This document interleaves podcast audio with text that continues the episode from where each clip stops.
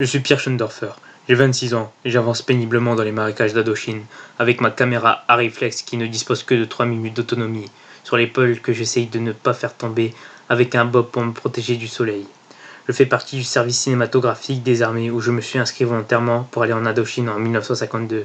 Ici, je risque de me faire tuer ou emprisonner par les soldats du Viet Minh. C'est d'ailleurs ce qui m'arrivera en 1954, après la chute de Dien Bien Phu. Pendant 4 mois, mes camarades et moi serons leurs prisonniers.